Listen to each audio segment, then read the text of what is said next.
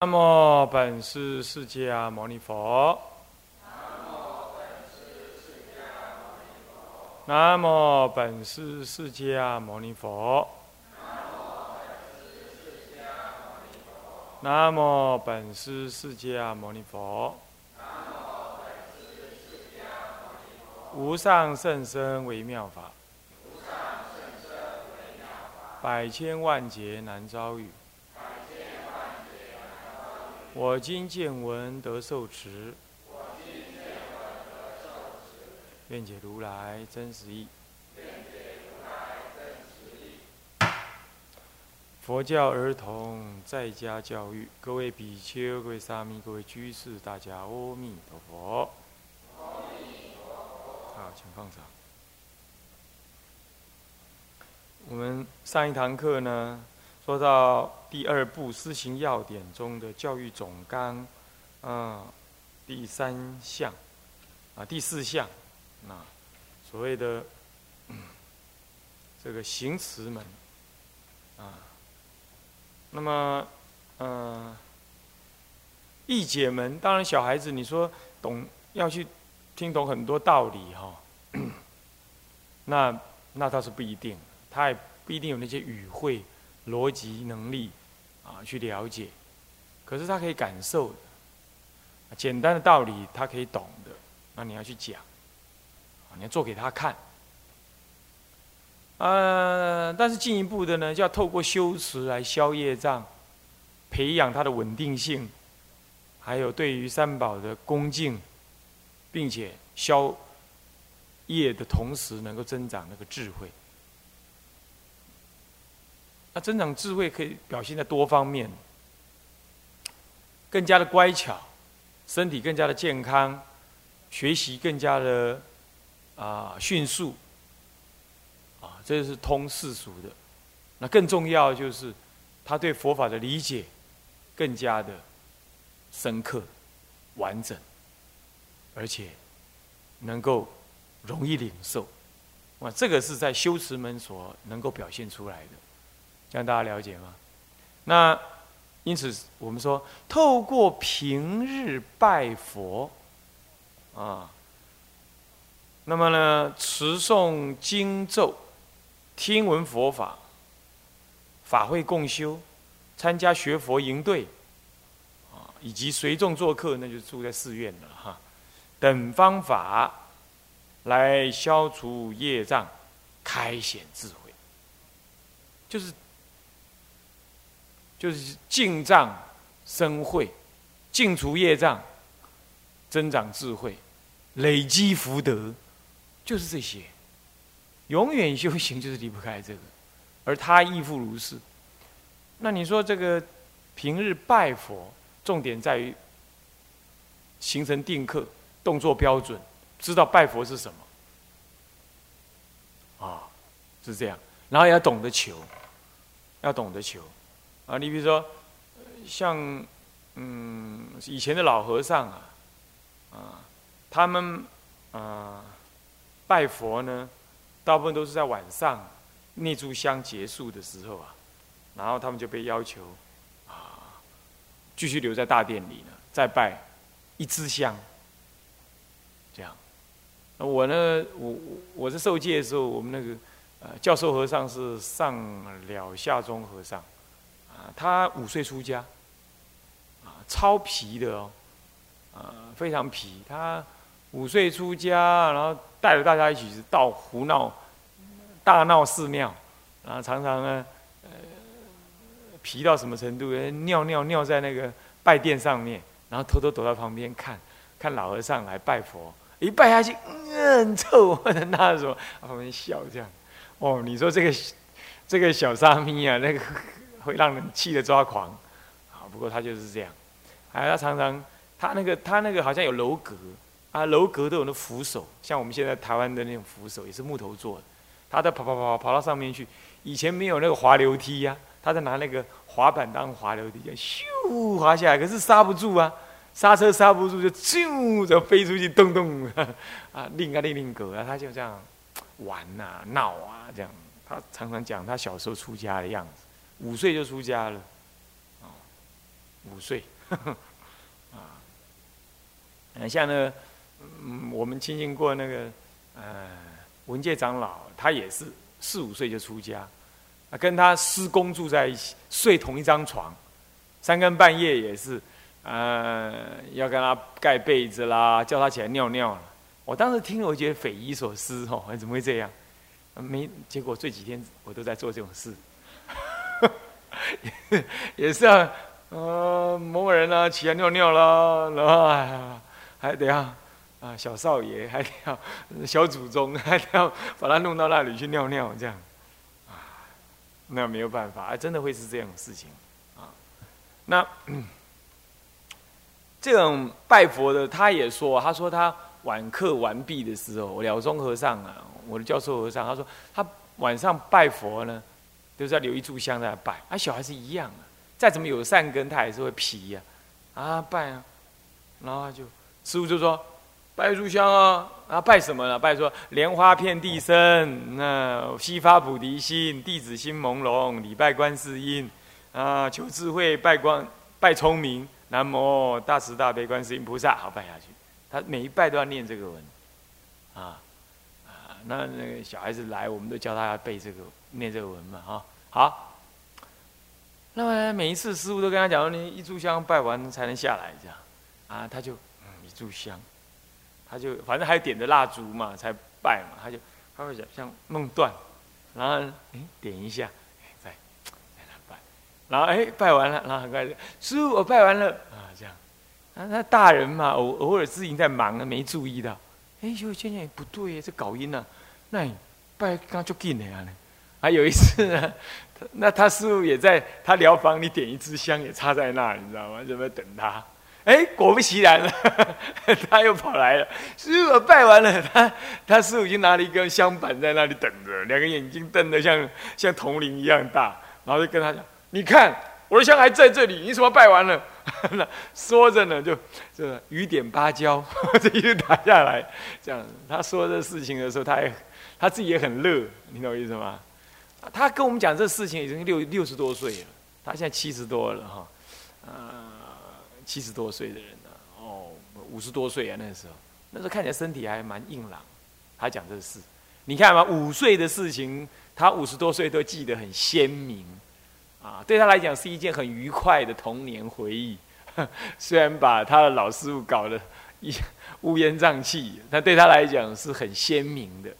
所以可想而知啊，那个就是小孩子出家也就是这样嘛。他其实还是很快乐，哦，胡闹啦，很多想法啊什么，你要仔细聆听这些想法，不要做太多的诠释，你就去听，去跟他一起同乐，这样就可以了。这是小孩哦，那那个新田长老又跟我讲到说，这个这个这个，呃，他的他的老师或者他的他那一代的长辈，比如说像道安长老啊，鼎鼎有名，在大陆非常有名啊，啊，还有什么东初长老这一类的吧。那有一次啊，有一次他当侍者吧，然后好像那时候有好几个长老，三四个长老在那里。好几个都是外省长老，他们四个人合起来啊，那个岁数将近四百岁，哦，都三都已经三百七八十岁这样，四个人合起来啊，这样。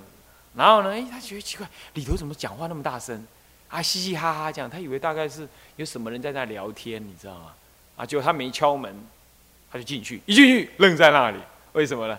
四个老人分两队，啊，然后两队两队在那里啊。一其中两队两个老人蹲在那里当马，然后另外两个老人在那里骑马，在 在那里在那里斗，不知道在斗什么。然后他当场愣在那，那个拿来那个茶壶就停在那里 这样子。然后那四个老人就跟他讲：“来来来来来，他他就不答不惊动他，来来来，刚刚看到的事情不能讲出去。” 啊！你会笑死啊！这四个老人都已经都已经圆寂了啦，哈！不过你可以想象得到，呃，那呃，这真的是很棒的事情，哈啊！那所以说，其实老人极老的老人跟极小的小孩，刚好是圆的两个端是连在一起的，啊嗯，所以说你说小孩子没有感觉嘛？不是的，小孩子很细腻的，啊，他就像老人经历了人生的一切，他也是一样很细腻。可是这两个这两个极端呢，都表现的有点混沌的样子。那你不能被他这个表面所蒙蔽，好蒙蔽。小孩子呢，你你跟他打哈哈，你跟他打哈哈哈，他是知道的，他会觉得没趣，算了。你你敷衍他，他虽然讲不出来，但是他会觉得你在敷衍他，他知道。你懂吗？所以你不能敷衍他，你还是很 care 他的想法，哪怕那想法你觉得那好话不应该被害去，啊那那也是得那个。哦，也是，你也你也是得得去聆听，那是他的喜悦，啊，那是他的想法，啊，那你你偶尔你要想一想，哎，奇怪，对呀，他可以为了两块砖头玩的那么高兴，整个口袋里现在装了一堆一堆石头在那里，不知道干嘛，但是他可以为这个而很忙碌，啊，那也很高兴。那可是我们看待世间的花呀、草啊、石头，我们都愣愣在那儿。我们我们的心完全被那些烦恼的、金钱的、人际的，或者啰里吧嗦的事情完全占满了。那我们感觉不到，哎，这世间还有，其实这些丢开的，就是就是小孩子看到那些嘛。他用最纯真的事情去看到一些啊，他觉得好玩的事情。那你当然想法是，哎，这小不更事的。你有长大你就知道啦，人生是很苦的。你大概是这种这种想法，所以你根本无心，可是跟他同乐。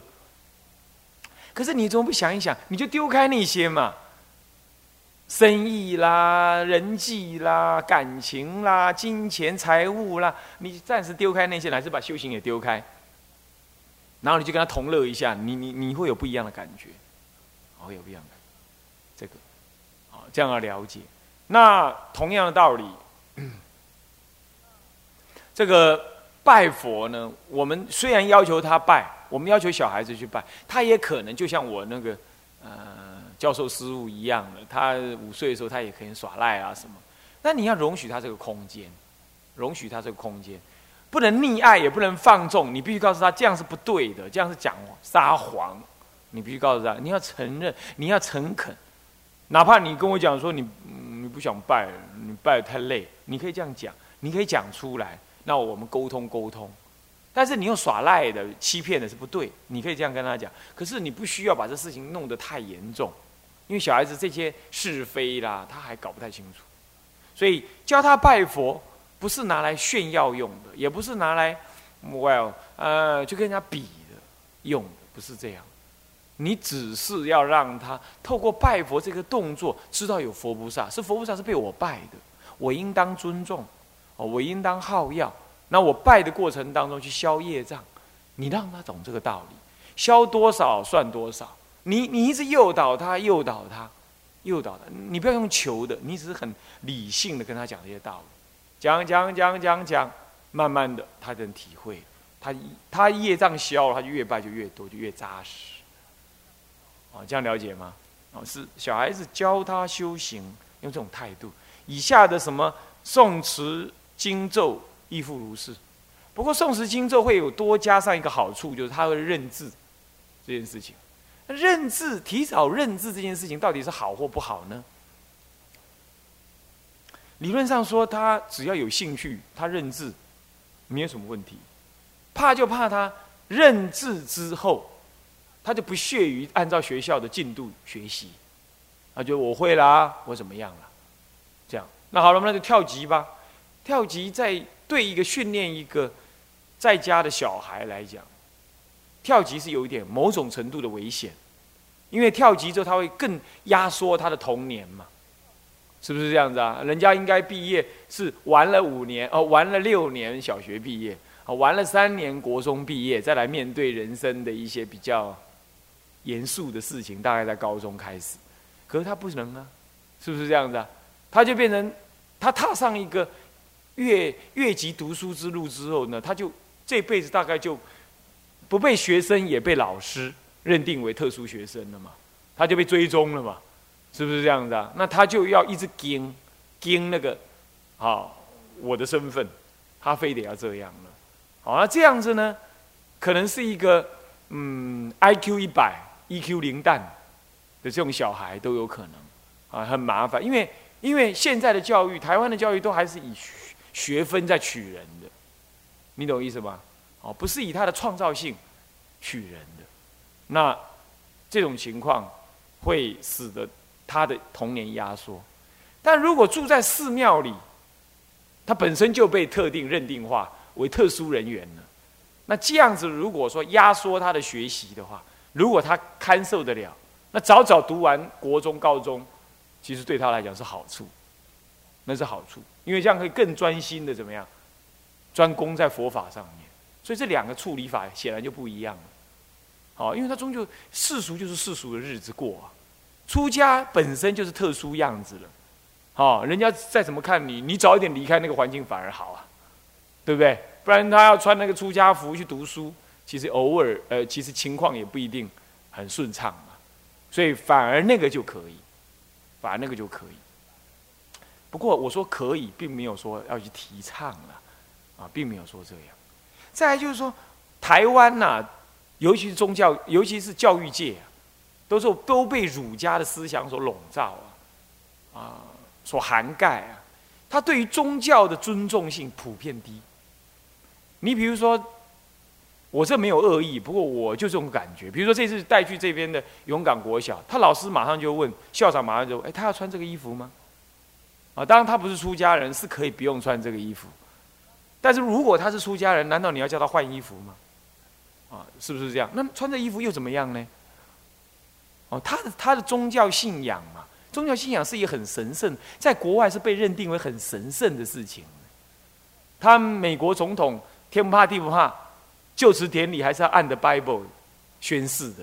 就咱们东方人，尤其是华人，就任就就任了，就念一张不知道是谁写的宣誓文，谁也不甩谁，就这样就任了。在西洋，虽然他们讲究科学，但是他们上帝永远在，他们是很尊重的。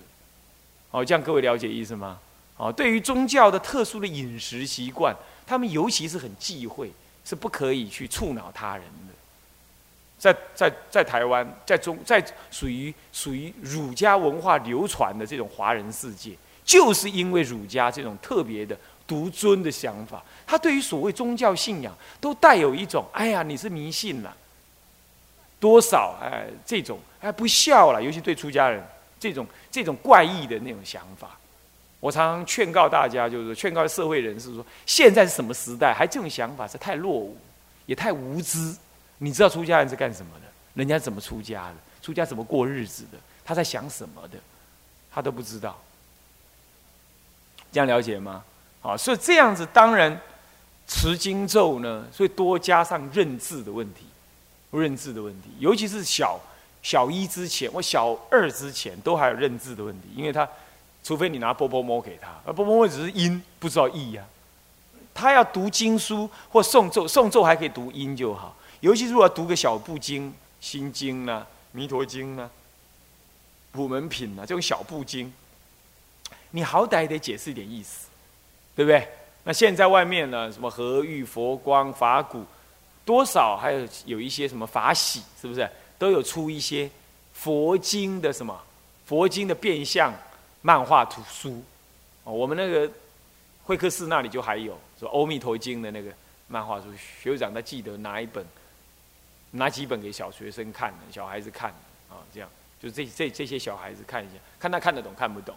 大体上他不懂，他可以让他问，你可以让他问，然后这样问了，你解释清楚，他觉得没在疑问，就有他懂的方式，这样就好了。好，你不要硬把它解释太深。这样的，但是你不要用敷衍的，这样子呢，读一部小部经，并且让他学着宋词哈，我是觉得蛮蛮有这个需要的，也蛮好的。好，那你说他提早认字，外到学校去会不会傲慢起来？有可能。我小时候啊，人家都来鼓吹我，我去，我爸妈说让我去读幼稚园，啊，后来就真的去读了，因为那个是长老教会的幼稚园嘛，啊，然后教幼稚园。啊说到读幼稚园，我读幼稚园就已经很皮了，就已经不甩老师的决的的的的规定。等一下我再跟你讲。然后我只我也是读一学期，也是只读一学期就就就不用读了，人家也不让我读了。这样，那我读的我读的第一天呢就翘课回家，那第二天呢？你知道那个那个长老的那个幼稚园啊，蛮好的，福利不错。中午都会那个到中午吃饭之前，中间会来一个喝什么汤的，绿豆汤、红豆汤这样。啊，让他家这样祷告啊，祷告啊，哎，感谢上帝给我们吃啊，什么什么祷告这样啊，大家都眼睛闭起来啊，也是要合掌啊，开始祷告，就就不是这样的合掌，是这样祷告。啊，我看他都合起来，那我就。这样子，你知道吗？然后我也祷告，祷告，哎，起来，老师，我都没有了。不，我说，老师，我怎么空的？这样啊，老师其实看到里头就康康嘛，啊，五会扎在上面，可是觉得这搞晕了，搞扣零，他给你淋料啊，对不对？然后就再倒一碗，可常常发生这个事啊，就觉得奇怪。后来我更学会更厉害，呃，大家祷告，然后我喝完就跟隔壁的换，换他在喊，老师，我怎么空？常常干这种事，哎，我比较聪明了，哎，这样子让他去让他负责就好了，你懂意思吗？这样子，结果这样也最后也造成马露出马脚，为什么呢？因为回去吃不下饭，因为我都别人家都 K 一碗，你懂意思吗？回去小肚子胀得大大的，回去吃不下饭。我我母亲觉得，我母亲最 care 我吃饭的事情，啊，她觉得很奇怪，她去学校问，啊，没有啊，我们只是我们都给小孩子吃这个一小碗啦。然后我母亲呢的这知子莫若母，她就说：“你讲，你讲哪讲？”然后我就嗯啊，最后讲出来，我都干两碗三碗这样子啊。那么这很有意思啊，那个都是上小学以前的事，那超皮的啦。啊，我看那个时候如果要出家，也没人想收我 啊。那么就这样子，所以说这个。也去读那幼稚园，可是幼稚园只是在玩，也没有入，也没有读书，也没读 A B C。不要说 A B C，好像波波摸都不知道读几个而已，都只是只记得是在玩，只记得是在玩而已了。好，OK，啊，那个景象我都还记得啊，那个小椅子啦，那些那些装饰的东西我还记得。OK，那我父亲当时的意思呢，我都还记得。他说不要，不要让我去读。那为什么呢？他说万一读了会了之后去到。去到那里哦，他就不想再学，那就会跟学校脱节，也会让老师不愉快，啊，也会跟同学脱节。他所以他认为他是一个福音传统教育的人，他认为学校教什么就让小孩教什么，学什么就好。啊，人家就跟他说：“哎呦，你不怕你的小孩子，哎哎哎哎哎，输到起跑点的？以前没有这种文说法，不过意思也差不多，就说，哎，你怕你的小孩子，哎，读不好啊什么？那我父亲当时好像跟他意思就是说。”应该不会了。不过如果是这样，那也是他，他，他就这样，那没关系呀。好像他是这个意思。所以我父母亲对于我读书是神经蛮大条的，他觉得 no problem 这样。